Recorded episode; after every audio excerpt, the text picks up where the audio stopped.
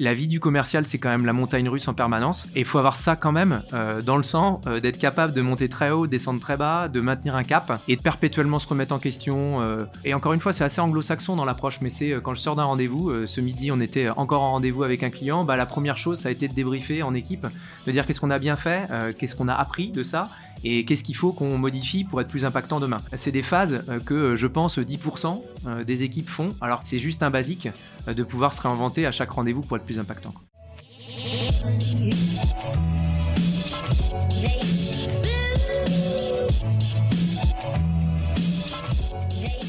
Bonjour, je suis Ariel, le cofondateur de Dreamcatcher Sales, l'agence de recrutement et de consultants experte en business development. Nous partons ensemble à la rencontre de personnalités inspirantes de la vente. Qu'ils soient entrepreneurs, directeurs commerciaux ou encore business développeurs, nous vous partagerons leurs histoires, leurs anecdotes, mais aussi leurs techniques de vente pour mieux comprendre leur écosystème et vous rappeler que nous faisons un des plus beaux métiers du monde, celui de remettre l'humain au cœur des affaires. Aujourd'hui, nous recevons Tudal de chez Klaxoon, avec qui nous allons échanger sur les éléments indispensables pour scaler sa force de vente. Hello Tudal, comment tu vas? Alors tout d'abord, merci Ariel pour, euh, pour votre accueil. Euh, a été créé en 2015 dans la région de Rennes et compte aujourd'hui 240 collaborateurs répartis dans le monde, mais euh, véritablement établis à Rennes, et historiquement avec euh, la majorité de nos, de nos effectifs. L'enjeu de Klaxoon, c'est de répondre à un défi majeur de l'entreprise aujourd'hui, qui est la collaboration globale. Alors forcément, le contexte et l'actualité font qu'on est euh, d'autant plus au cœur de ces réflexions et on cherche aujourd'hui à accompagner les contributeurs individuels, les managers, les équipes et les leaders d'entreprise dans cette transformation à la fois des méthodologies, euh, mais aussi des outils à leur disposition pour euh, transformer l'expérience euh, l'expérience des collaborateurs dans le cadre des synchronisations et des réunions d'équipe. Le produit majeur, c'est le board. Le board, c'est un espace de type tableau blanc illimité dans lequel on peut interagir avec ses, collaborateurs et ses équipes, faire venir des liens intelligents avec des idées intelligentes de type des contenus vidéo, des contenus différents médias. Et, et le gros intérêt de cette solution, c'est de vraiment euh, être beaucoup plus inclusif parce que tout le monde s'exprime dans ce type d'outils et ça permet véritablement d'aller plus vite aussi à la décision euh, parce que euh, la préparation est, critique. Le moment de la rencontre sur cet espace board avec un certain nombre d'autres fonctionnalités permettent véritablement d'accélérer la prise de décision. Voilà. Donc on s'est on s'est vraiment aujourd'hui déployé sur tous les segments de marché, mais avec euh, historiquement un focus sur les très grandes entreprises, euh, puisque 100% du CAC 40 au bout de 4 ans était, était équipé en partie de nos outils. Et aujourd'hui, on a une stratégie plutôt euh, d'expansion à l'international sur différents segments de marché. Et donc du coup, en fait, Klaxoon aide, aide les hommes à mieux collaborer ensemble.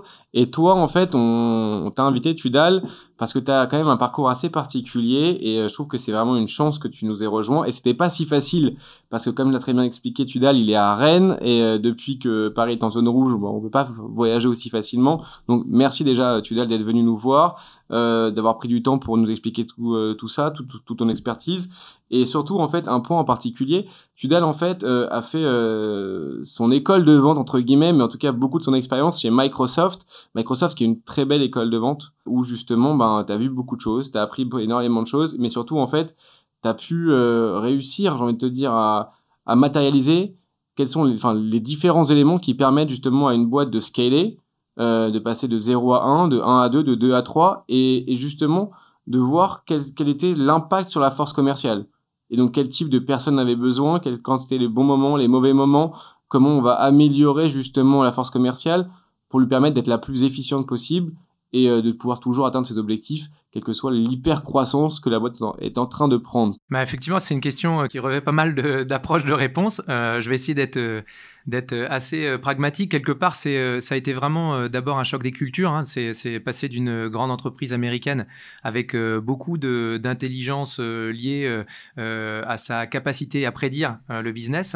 forcément, ça implique des process, ça implique des, méthodologies bien particulières et aussi une certaine euh, bah, nécessité euh, de travailler euh, efficacement beaucoup avec une capacité de dire ce que l'on fait et de faire ce que l'on dit. Donc ça, je pense, c'est un bon apprentissage.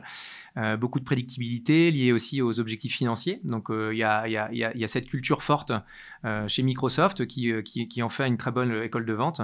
Et, puis effectivement, de l'autre côté, la, la scale-up, Klaxoon, qui euh, finalement a une culture extrêmement forte aussi, paradoxalement. Hein, donc, c'est pas la taille de l'organisation qui en fait euh, ça, la, force de la culture de l'entreprise, euh, avec un mindset qui est euh, à la fois éloigné et, pas tant que ça non plus, euh, qui passe aussi par le dépassement des individus, par la passion du produit. Et même chez Microsoft, on pouvait être passionné par euh, vraiment les produits et par les hommes, au même titre que chez Klaxoon, le produit est, franchement super séduisant pour les entreprises qu'on rencontre, pour nos clients qui sont de véritables fans. Ça, c'est assez, assez chouette aussi de découvrir des communautés de fans pour un produit technologique. Et, ça, effectivement, c'est un vrai choc des cultures. Mais en même temps, il n'y a pas de bon ou de mauvais modèle au travers de ça, c'est comment est-ce qu'on arrive avec... Euh, euh, alors le terme agilité est parfois un peu euh, utilisé à mauvais escient, donc je veux plutôt dire sa capacité d'adaptation. Et c'est probablement un fil conducteur de notre discussion, ce qui a fait que j'étais content de venir partager mon, ma maigre expérience professionnelle aussi. Je pense que ce qui fait qu'on a envie de recruter aujourd'hui des candidats, c'est plutôt la nature de la capacité à s'adapter, donc finalement le potentiel, et pas tant de mettre la ressource au bon endroit à très court terme. Donc on a entendu beaucoup pendant un moment euh, euh, soit des cabinets de conseil, soit des entreprises qui cherchaient vraiment à placer la bonne ressource au bon endroit, juste à un instant T, aujourd'hui, euh, de par la nature de notre marché, euh, le COVID, la Covid pardon, a, en plus accéléré un certain nombre de phénomènes de transformation des entreprises.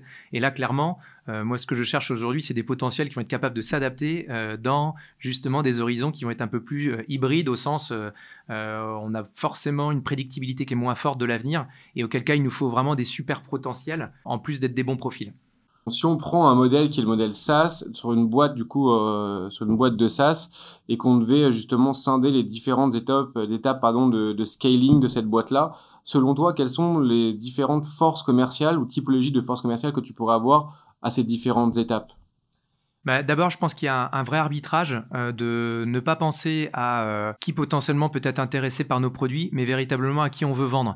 Donc là, là c'est euh, finalement au départ, on a un fantastique produit, on ne sait pas s'il va bien se vendre ou pas, donc il y a forcément une première communauté de prospects qui vont être intéressés par le produit et qui vont acheter. Alors après, l'achat, c'est un sujet bien particulier, mais qui vont en tout cas être intéressés par le produit.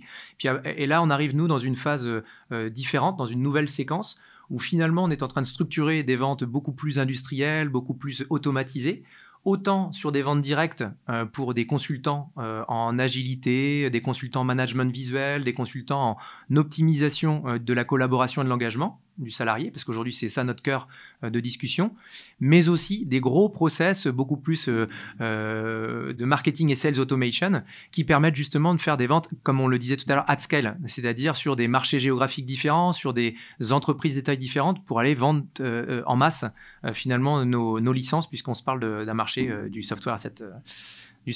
C'est marrant, ça me fait penser en fait euh, un peu à un système inverse que font beaucoup de startups aujourd'hui, c'est-à-dire qu'ils préfèrent automatiser tout de suite et aller sur plusieurs petites, petites, petites ventes et ensuite se consacrer plutôt à des, grosses, grosses ventes, long short du coup. Vous en fait, si je comprends bien chez Klaxoon, aujourd'hui vous êtes un peu à la troisième ou quatrième étape, c'est-à-dire qu'il y a eu un market fit de 0 à 1, on sait exactement à quel besoin on, on, répond et quelle cible on adresse. Euh, vous êtes tout de suite allé voir les grands comptes euh, et, ça a permis de faire justement des deals qui sont assez conséquents. Et vous êtes arrivé effectivement au bon moment, au début du Scrum, au début effectivement du coaching, euh, où là il y avait besoin de travailler en équipe, là où le moment où l'innovation commençait vraiment à, avoir tout son essor au sein des grands comptes. Donc c'était vraiment également, peut-être, on en parlera tout à l'heure, que faire scaler une boîte, c'est arriver à aligner les planètes et faire la bonne offre au bon moment. On en parlera peut-être tout à l'heure. Et ensuite, une fois que vous avez eu ça, deuxième partie, vous avez signé du coup les grands comptes, vous avez vraiment maturé votre offre, amélioré votre offre, stabilisé tout ça. Et là, euh, aujourd'hui, vous êtes vraiment en train d'automatiser pour, pour travailler avec des, euh,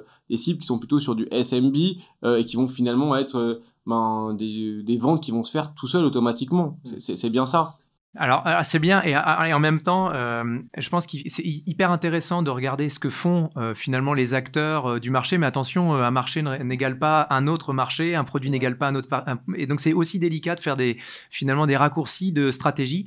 ce qui est sûr, c'est que factuellement, Klaxoon a plutôt été très fort dans les entreprises du CAC 40, puisque 100% du CAC 40 aujourd'hui est équipé de Klaxoon. Alors sur des dimensions bien différentes, il faut être très humble par rapport à ça.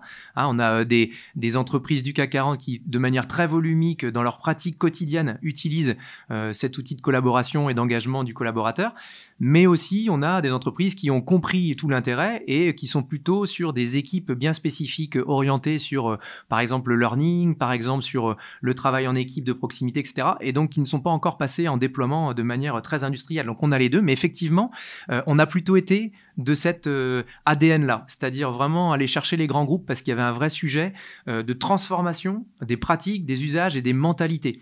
Euh, et ensuite, on a euh, depuis quelques années, euh, tout ça au regard d'une échelle temps qui est quand même courte, hein, d'un peu plus de 5 ans, et on est effectivement descendu sur des marchés plus PME, plus SMB, et avec une expansion à l'international forcément qui a été engagée un peu dès le démarrage, mais qui forcément nécessite des investissements importants.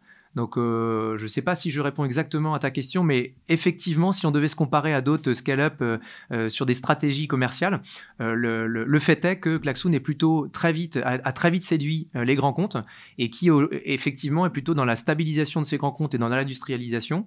Et par contre, en acquisition sur vraiment des funnels d'automatisation côté SMB. Ok. Euh, juste, je fais une petite aparté sur le partie de la euh, design commerce, de ta force commerciale. Du coup, tu as, rentré tout le CAC 40. Félicitations déjà.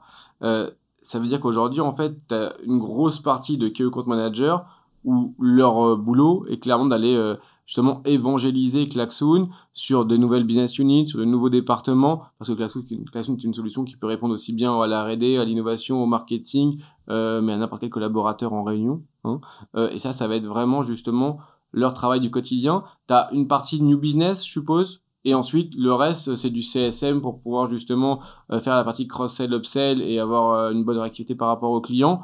Et maintenant, un énorme pôle marketing qui va permettre justement d'automatiser, un énorme pôle qui est en construction en tout cas euh, pour la prochaine étape, qui va permettre d'automatiser justement euh, des ventes pour travailler avec le, marché SMB et permettre justement une évangélisation croissante euh, de, de Klaxoon et arriver justement à l'étape numéro 5 qui est, ben, on s'est travaillé avec le SMB, avec les grands comptes, on s'est fidélisé, on s'est développé un compte et on sait euh, créer justement du MRR parce que c'est quand même du modèle SaaS avec euh, tout, avec tout, chacune de ses cibles. Oui, tout à fait. Euh, finalement, ce qui a fait aussi le succès à aujourd'hui de Klaxoon, c'est véritablement cette capacité à séduire au travers des usages nos, nos, utilisateurs. Et là, pour le coup, depuis le démarrage de Klaxoon, la fonction de Customer Sales ou Customer Engagement Manager a toujours été extrêmement dimensionnée et a suivi en fait l'évolution de la taille de nos clients au travers de cette fonction de Customer Success Manager. Et finalement, Klaxoon l'a compris très tôt.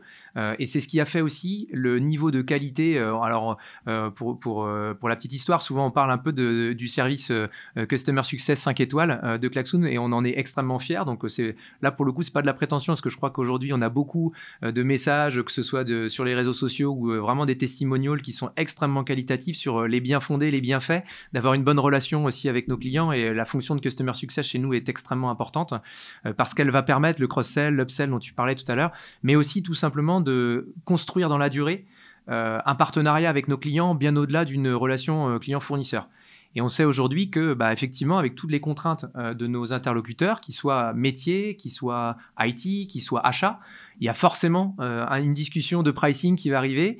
Et quand la discussion de fond a été basée vraiment sur des usages de productivité et d'amélioration de la performance, bah, finalement, on est dans une position qui est plus agréable euh, grâce justement à ces customer success.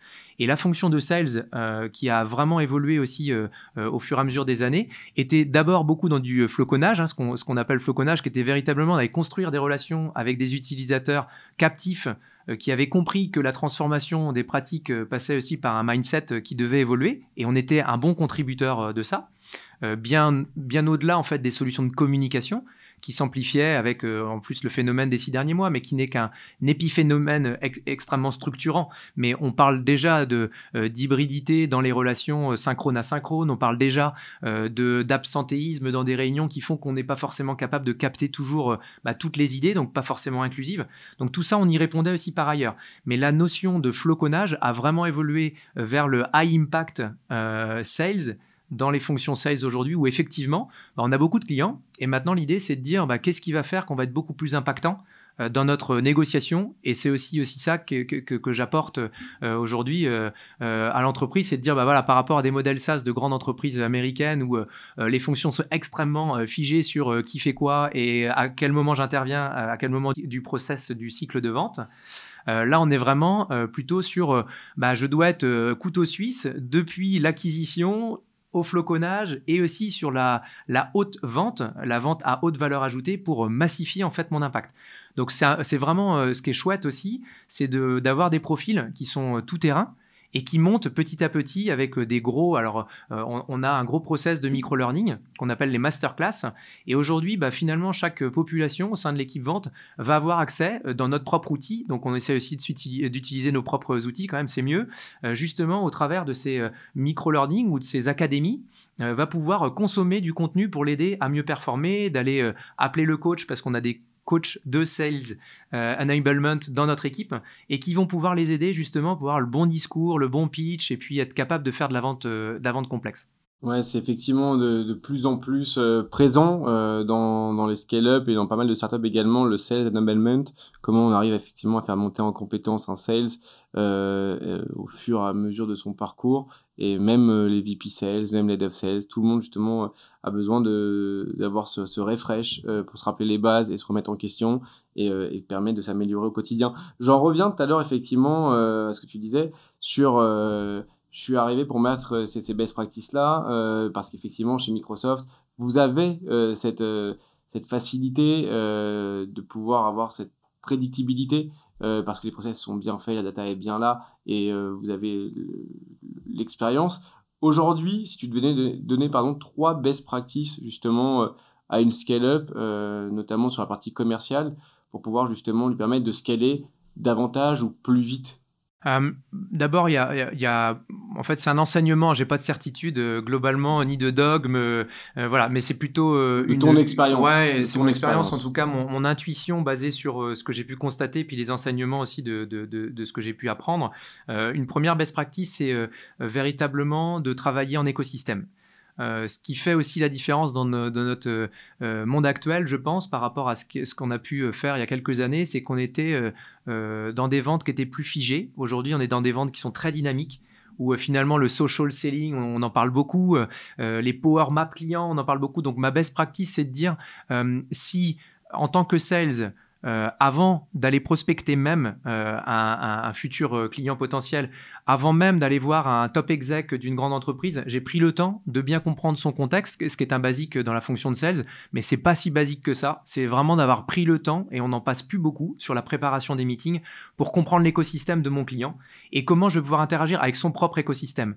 On parle beaucoup d'account-based strategy ou d'account-based engagement hein, dans les, pratiques marketing automation américaines. je pense qu'il y, a fondamentalement, quelque chose d'intéressant, c'est à quel nombre de connexions je peux avoir au travers de mon écosystème et de l'écosystème de l'audience que je vais viser pour être plus impactant dans le discours que je vais tenir. Et ça, euh, peut-être que c'est assez basique, mais c'est probablement une des meilleures best practices que j'ai pu constater chez les meilleurs vendeurs que j'ai pu, avec qui j'ai pu eu l'honneur de travailler. Hein. c'est vraiment de, passer du temps à la préparation et de voir comment je peux activer mon écosystème. Euh, parce qu'on arrive plus facilement à basculer de fournisseur client à partenaire à 360 euh, d'une relation durable avec, nos, clients. Une deuxième best practice, c'est probablement la pugnacité, les meilleurs vendeurs. et c'est pas péjoratif du tout, c'est euh, ceux qui ne lâchent rien et qui ont plus faim que leurs petits copains. Euh, ça reste un fondamental aussi. Mais euh, la, vie du commercial, c'est quand même la montagne russe en permanence. Et il faut avoir ça quand même dans le sang, d'être capable de monter très haut, descendre très bas, de maintenir un cap et de se dire que finalement, si certains ont réussi, il n'y a pas de raison que, qu'on n'y arrive pas. Et le troisième, c'est bien s'entourer. bien s'entourer au sens perpétuellement se remettre en question, euh, et encore une fois, c'est assez anglo-saxon dans l'approche, mais c'est euh, quand je sors d'un rendez-vous, euh, ce midi, on était encore en rendez-vous avec un client, bah, la première chose, ça a été de débriefer en équipe, de dire qu'est-ce qu'on a bien fait, qu'est-ce qu'on a appris de ça, et qu'est-ce qu'il faut qu'on modifie pour être plus impactant demain. Pareil, c'est des phases que je pense 10% des équipes font, alors que c'est dans, le métier de sales comme dans d'autres, c'est juste un basique de pouvoir se réinventer à chaque rendez-vous pour être plus impactant. Je suis mais à 2000% d'accord avec toi euh, sur chacune et il y en a une qui me touche beaucoup, c'est le premier best practice effectivement sur la préparation, le temps de préparation. Euh, je pense qu'on doit avoir avant de la prospection ou même avant un rendez-vous ou avant un closing ou, avant de rappeler un client pour du cross-selling, enfin avoir la préparation tout le temps, je pense que c'est indispensable. Euh, et, et moi, ce que je dis euh, assez régulièrement euh, comme première question euh, avant de, commencer à prospecter, quand je prépare cette prospection, c'est quel est le besoin du client de mon client? Parce qu'en fait, si on comprend même pas ce que notre client vend et à quel besoin il arrive à répondre, comment on peut lui vendre quoi que ce soit? C'est impossible. Donc si on s'intéresse pas à lui, à son écosystème, euh, à sa solution et, et qu'est-ce qu'elle produit, quelle valeur ajoutée elle a et à qui il la vend, à quel type de cible, tout, tout ce travail-là en amont permet vraiment aujourd'hui, je pense, de rentrer dans euh, ce que j'appelle moi le, soft selling ou le consultative selling qui doit être une technique de vente, je l'espère, qui sera de plus en plus utilisée par les sales parce qu'on va être sur du qualitatif et plus du quantitatif. Quand on entend aujourd'hui des sales dire Ah, mais moi je veux qu'un SDR passe 300 calls par jour, c'est de la bêtise. C'est-à-dire que je préfère qu'il y ait 30 euh, calls par jour, peut-être 20 calls par jour, et avoir un, taux de, retour sur le nombre de rendez-vous qualifiés avec un décisionnaire qualifié, avec un besoin qualifié, une intensité du besoin qui est très forte, de l'ordre de 90%. La seule chose, c'est que justement, aujourd'hui, euh, y a, tout le monde le dit, beaucoup de gens le disent, et peu de gens le font. Et c'est vrai que de revenir à ces basiques-là, c'est indispensable. Mmh, mmh. C'est indispensable. Bien s'entourer également, et je pense que bien s'entourer, c'est savoir euh, également écouter. Euh, parce que faut connaître les feedbacks des gens, savoir les écouter. Et le problème de beaucoup de sales, c'est l'ego, moi je trouve. Euh, beaucoup de sales n'arrivent pas à se remettre en question parce que c'est jamais de leur faute. C'est de la faute du client, c'est de la faute du produit, c'est de la faute du Covid, c'est de la faute de tout, mais c'est jamais de leur faute. Euh, la, remise en question, elle est importante, même si potentiellement la personne en face a tort ou a raison. Je pense que savoir écouter, c'est indispensable. Et je te remercie vraiment, Tudal, de, de, le mettre sur la table. Et c'est important que parce que plusieurs personnes chez, euh, chez We Sales euh, l'ont dit, euh, différents euh, VP Sales l'ont dit, différents Dev Sales l'ont dit, mais d'avoir une personne qui vient de chez Microsoft, euh, qui a vu ça dans une boîte qui est en, pleine expansion, avec des bonnes techniques américaines adaptées au marché français, nous le disent, c'est ça vient marteler, et je te remercie pour ça, Tudal, parce qu'on est là pour justement euh, transformer les best practices et permettre aux, commerciaux qui le souhaitent d'avoir des pratiques qui sont, je pense, novatrices et beaucoup plus dans l'air du temps, c'est-à-dire avec une vraie expertise. Euh, selon toi, quels sont les éléments indispensables qui permettent à une équipe commerciale de justement grossir sereinement? Donc grossir sereinement, pour moi, ça veut dire euh, en interne, hein, euh, sans prendre trop de place. Faut pas être oversizé non plus, euh, mais également par rapport à son marché. Tu vois Pour le coup, c'est le, la schizophrénie ou le paradoxe de la start-up, puis scale-up, puis euh, PME de, de, en hypercroissance jusqu'à d'autres dimensions. Mais c'est extrêmement complexe. On est typiquement dans, pour moi, pour moi l'entreprise telle que qu'elle est positionnée aujourd'hui, elle est bicéphale, elle est très produit parce qu'aujourd'hui, il faut un produit extrêmement robuste et on a la chance d'avoir une équipe RD euh, extrêmement euh, pertinente qui euh, se, réinvente, qui attire des talents à Rennes, parce que toute l'équipe RD est à Rennes. Donc, ça veut dire qu'il y, a un vrai effort à, vraiment avoir un produit extrêmement huilé, extrêmement innovant. Donc, là-dessus, c'est inconditionnel. pour que les vendeurs puissent s'exprimer, il faut un bon produit. C'est basique, encore une fois, mais je pense que c'est extrêmement important d'avoir un produit puissant. Par contre, ça fait pas tout. Et effectivement, il y a aussi beaucoup de, de belles entreprises entreprise qui avait un bon produit qui n'a pas réussi à être bien exploité. Et auquel cas, il y a le, forcément le bras armé du customer care avec les, les, sales, euh, les consultants et euh, les CSM qui permettent justement d'orchestrer ça. Donc là, pour répondre euh, à ton point, je pense que c'est c'est la bonne taille d'équipe, elle est très liée à la rentabilité d'abord, parce que dans cette perspective d'investissement, il y a aussi une notion de rentabilité et de euh, construire l'entreprise comme, c'était, comme si c'était euh, la nôtre, hein, à chacun. Donc là, ce qui est chouette, c'est qu'à la taille de 250 euh, collaborateurs que nous sommes aujourd'hui à peu près, on a 250 ambassadeurs de la marque Laxoon qui pensent comme si c'était leur entreprise. Et, et je pense que c'est une force des entreprises à taille humaine qui ont une culture forte.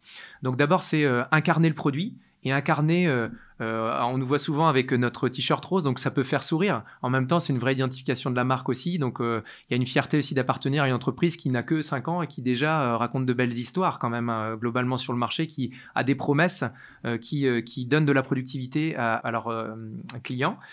donc là, je pense que la transformation, elle est permanente des équipes sales. Donc la bonne taille, c'est la juste taille. Et la juste taille, c'est euh, à partir du moment où on a un ROI sur les marchés qu'on adresse, alors c'est la bonne taille. Et comment on calcule un ROI Pour le coup, je ne vais pas te l'apprendre, mais ce fameux cost of sales, qui est la métrique que tous les, euh, les, managers d'équipe sales pilotent comme le, lait sur le feu, bah c'est ça, c'est de se dire est-ce qu'on est en stratégie d'investissement? Et auquel cas on accepte en fait d'investir, c'est-à-dire de ne pas regarder tout de suite le cost of sales, mais plutôt le potentiel d'un marché.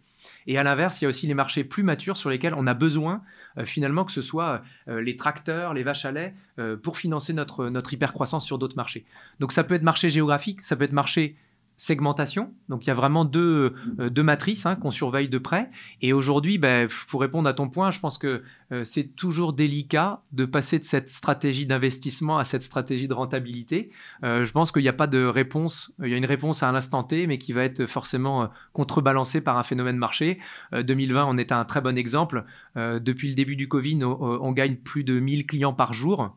Bon, euh, on s'y attendait pas forcément, hein, personne s'attendait forcément non plus à cette crise sanitaire, donc ça nous sert dans l'acquisition de prospects de clients. Par contre, euh, effectivement, il faut transformer. Donc, euh, effectivement, il y a quelques mois, on était plutôt en stratégie d'hypercroissance sur l'investissement parce que l'acquisition se faisait naturellement. Aujourd'hui, on est en transformation et donc là, bah, l'enjeu de nos sales, il n'est plus du tout le même. Euh, on les appelait euh, en masse, finalement, avec un, vrai canal d'acquisition extrêmement porteur. Bah, aujourd'hui, le travail du sales, c'est de transformer tous ces, euh, tous ces nouveaux clients en vente massive sur des grands comptes. Ouais, je comprends. Et si, et si on devait donner un conseil Allez, on va prendre un exemple euh, concret. Misons une boîte SaaS qui a euh, un an d'ancienneté, euh, qui a déjà sa première attraction, ou dans le meilleur des cas, le CEO et le premier sales recrutent, on va dire, un SDR pour prendre un maximum de rendez-vous qualifiés auprès des grands comptes. Comment ça va de l'attraction Quel est le prochain recrutement qu'il faudrait faire selon toi? Je pense qu'il y, a deux choses à faire. La première, c'est de garder quand même euh, un œil très ouvert sur une solution de, CRM qui n'est qu'une méga base d'adressage client avec un outil de pilotage de management de vente et de prédictibilité, mais il faut le garder de près parce qu'à un moment, dans cette, je pense, dans cette hyper croissance euh, que tu décris, euh, si jamais ça devait fonctionner, alors il faudra vite pouvoir scaler et on ne peut pas scaler sans un minimum de process. Et probablement que c'est un des écueils euh, de pas mal d'entreprises qui se disent je vais simplement avoir un, super outil, euh, un tableur pour pas pour pas donner de, euh, de nom, mais voilà un bon tableur fera le job. Je pense que oui, mais il faut garder le moment où un vrai outil de sales automation, de marketing automation va aider, donc un outil de CRM++, va aider justement à tracer cette capacité à bien adresser. Et on voit aujourd'hui des solutions euh, qui très vite peuvent être adoptées pour aller faire du, recrutement très ciblé de clients avec du social selling, avec du digital selling, avec euh, ces fameux sujets de account-based stratégie qui étaient réservés aux grandes entreprises du SB 500. Bon, aujourd'hui, je pense qu'il y a vraiment un sujet d'accessibilité à ces super outils ultra puissants, mais ça ne fait pas tout. Et donc, je pense qu'il y a l'humain quand même au cœur aussi de ce que tu décris là, parce que le CEO est d'abord le premier ambassadeur, après le premier, le premier commercial devient aussi euh, le bon ambassadeur, et il faut structurer des ressources complémentaires. Mais je jouerai sur les deux, euh, c'est-à-dire euh, bien comprendre à qui je veux vendre et quand est-ce que je veux lui vendre, à quelle promesse je réponds, et auquel cas j'arbitrerai entre un peu d'humain et un peu de, sales automation, mais très vite quand même dans la, pour bien structurer la data, qui est probablement une, des clés de voûte de, la, de la scalabilité. Ok. Euh, même ça n'a pas répondu à 100% à la question. Euh, je suis d'accord avec toi. Effectivement, il, y a besoin toujours de mettre de l'humain au cœur de la vente, que c'est indispensable. Et euh, faut se rappeler qu'effectivement le CRM est un, outil indispensable pour pouvoir euh, gagner du temps et le temps c'est de l'argent. Euh, ça permet de pouvoir euh, adresser beaucoup plus facilement euh, le bon message au bon moment au bon interlocuteur. Je, je rebondis sur quelque chose que tu as dit qui est très intéressante. Tu as parlé de process et quelque chose que je martèle également depuis très longtemps, c'est qu'on peut pas scaler s'il n'y a pas de process. Et donc face à ça, moi, je, enfin, on a quand même vu beaucoup de, de, de startups aujourd'hui qui résonnent de deux façons différentes, complètement diamétralement opposées. Le process, it's bullshit. Genre, euh, une startup, c'est fait pour être flexible. Le process, c'est rigide. Et ça nous rappelle les grands comptes qui sont sur-rigidifiés avec qui mettent des process sur des process sur des process. Du coup, pour prendre une décision, c'est hyper, euh, hyper long. Et donc, du coup, ça marche pas. Euh, donc, nous, on veut pas de process. On veut être, enfin, beaucoup plus libre et on verra ce qui se passera et on va, on va révolutionner le marché comme ça personnellement, moi, j'y crois pas une seule seconde. Je pense que le process permet de mettre des bases et euh, il y a process et process. De l'autre côté, il y a les OKR. Alors, les OKR, euh, Objective Key Result, euh, et il y a, y, a, y a, beaucoup, beaucoup, beaucoup de startups, certaines qui ont levé, certaines qui commencent à scaler, d'autres qui ont potentiellement scalé, qui, qui les utilisent. selon toi, quel est justement le juste milieu entre le process is bullshit et OKR en fait, on, la discussion, euh, finalement, elle a été toujours au cœur euh, de, des prises de décision des entreprises. Euh, c'est pas lié au phénomène startup, je pense. Il y a toujours une défiance face au process et il y a toujours eu, finalement, une opposition entre euh, qui dispose de la data et qui est capable, finalement, de laisser tout dans un réceptacle qui puisse être pris dans le cadre de transition de compte, de marché, de... Voilà. Donc, c'est finalement, la discussion n'est pas nouvelle. moi, je crois beaucoup que la, crainte euh, pour une entreprise, c'est de voir partir les talents en même temps que la data qui fait qu'ils ont vendu un jour euh, à, la taille de ce qu'ils souhaitaient vendre. Et à l'inverse, euh, ce qui fait que le vendeur est bon, c'est ce qu'il a pu créer de singulier, de différent par rapport à ses petits collègues et donc garder sa recette magique. Donc il y aura toujours cette opposition-là qui n'est pas liée au process en fait, qui est liée plutôt au, partage. De, donc on parle de train the trainer, hein, c'est vraiment comment est-ce que l'on fait pour partager l'information au bon niveau pour qu'elle puisse être prise et que ça reste au sein de l'entreprise. Donc qu'est-ce qui fait qu'on va pouvoir au sein de process finalement éviter que euh, les meilleurs vendeurs partent avec euh, leur process à eux, qui sont leurs propres recettes magiques. Bah, le mieux, c'est probablement, en tout cas c'est ma conviction, c'est justement de les prendre plutôt en exemple de ce qu'ils savent très bien faire, pour qu'ils partagent leur savoir et la manière de partager leur savoir, et le process devient basé sur euh, les learnings des meilleurs vendeurs. Donc finalement, ce qui va faire que on va partager et garder la science de la bonne vente pour une entreprise, ça va justement être plutôt de prendre en exemple les bons sales, Hein, tu parlais d'ego tout à l'heure, euh, sans aller jusqu'à l'ego, c'est aussi la fierté de dire j'ai vendu plus, plus, euh, plus fort, plus grand, plus gros. Hein, et c'est de dire bah, finalement ces personnes-là qui ont quand même réussi à craquer quelque chose, donc qui sont crédibles par rapport à leur père, c'est qu'est-ce qui va faire que je vais les positionner comme de vrais trusted advisors, de vrais euh, partenaires conseils pour leur pour finalement les plus juniors. Et tout ça va rester dans l'entreprise parce que quelque part, ces clés de vous, de la recette magique, elle va être du domaine de l'entreprise.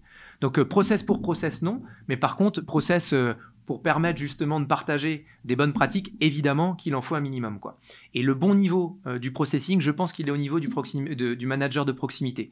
Euh, ce qui va faire qu'on va avoir le bon nombre et le bon niveau de process, ça va être que le manager de proximité soit capable de driver ses équipes, donc de les garder, de garder toute son équipe euh, impliquée, énergisée, avec des objectifs clairs et qui sache exécuter. Et ça, il faut quelques process. Mais c'est l'information remontante aussi, donc c'est le bon niveau de reporting pour le management. Parce que ce qui, fait beaucoup de perte de temps aujourd'hui en entreprise, quelle que soit leur taille, c'est justement la nature du reporting et le, nombre de process de reporting.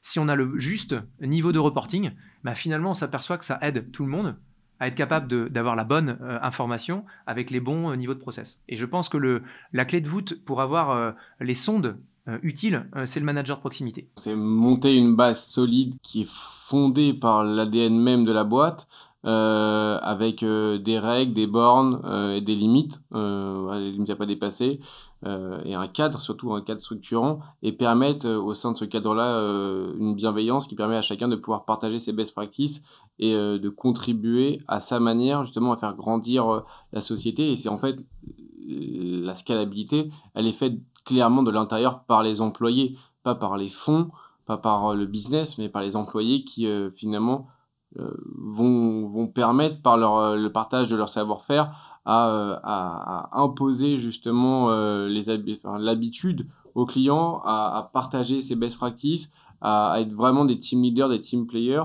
et à comment dire, transpirer l'ADN de la boîte en fait. Et, et clairement, pour te donner un, exemple très concret aussi, ce que j'ai pu observer et qui a été euh, extrêmement euh, enrichissant pour moi, c'est aussi la transformation euh, de la culture qui, était incarnée par des leaders. Et avec l'arrivée du, du, nouveau président de Microsoft il y a quelques années, il y a eu un vrai changement aussi de mindset de la culture du héros euh, vers la culture du résultat ou de la performance collective. Et, et, c'est là où je pense que le leader euh, by example, euh, c'est hyper important aussi pour s'appliquer ce qu'on propose à l'organisation et d'être vraiment sur cette trajectoire-là pour montrer, pour donner du sens à ce que l'on fait aussi.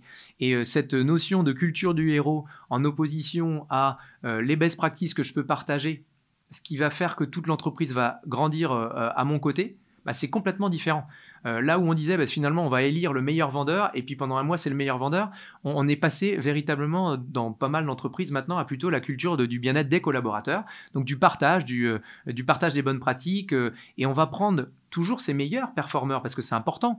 Euh, et, surtout sur les sales, hein, c'est toujours la compétition euh, positive à celui qui va réaliser la plus belle vente. Donc là-dessus, il n'y a pas de débat. C'est la nature du sales que de vendre. Euh, donc de comparer aussi sa vente aux autres ventes.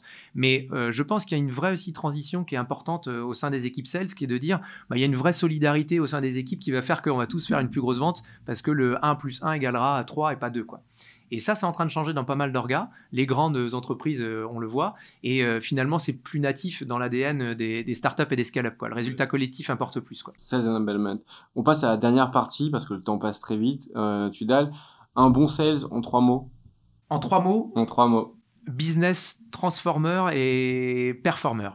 Business, performer, transformer. OK. Et quelle est la personne que tu nomines pour le prochain podcast et pourquoi? Alors, je suis partagé. Euh, j'ai, dans, justement les, cette question euh, m'inspire plusieurs euh, candidatures possibles. bon, à un moment, il faut trancher. Il hein, faut que je te donne des noms. c'est le moment délicat. Donc, je vais te donner deux noms. il fait de la négo. Ah, négo. Je, je, fais de la négo parce que j'ai deux noms sur et tu vas comprendre pourquoi. Vraiment deux personnes qui m'ont qui m'ont bien inspiré sur deux méthodes de vente très différentes, mais je pense que les deux ont énormément euh, euh, à apprendre à cette communauté que tu, à qui tu parles, à cette audience à qui tu, à qui tu parles.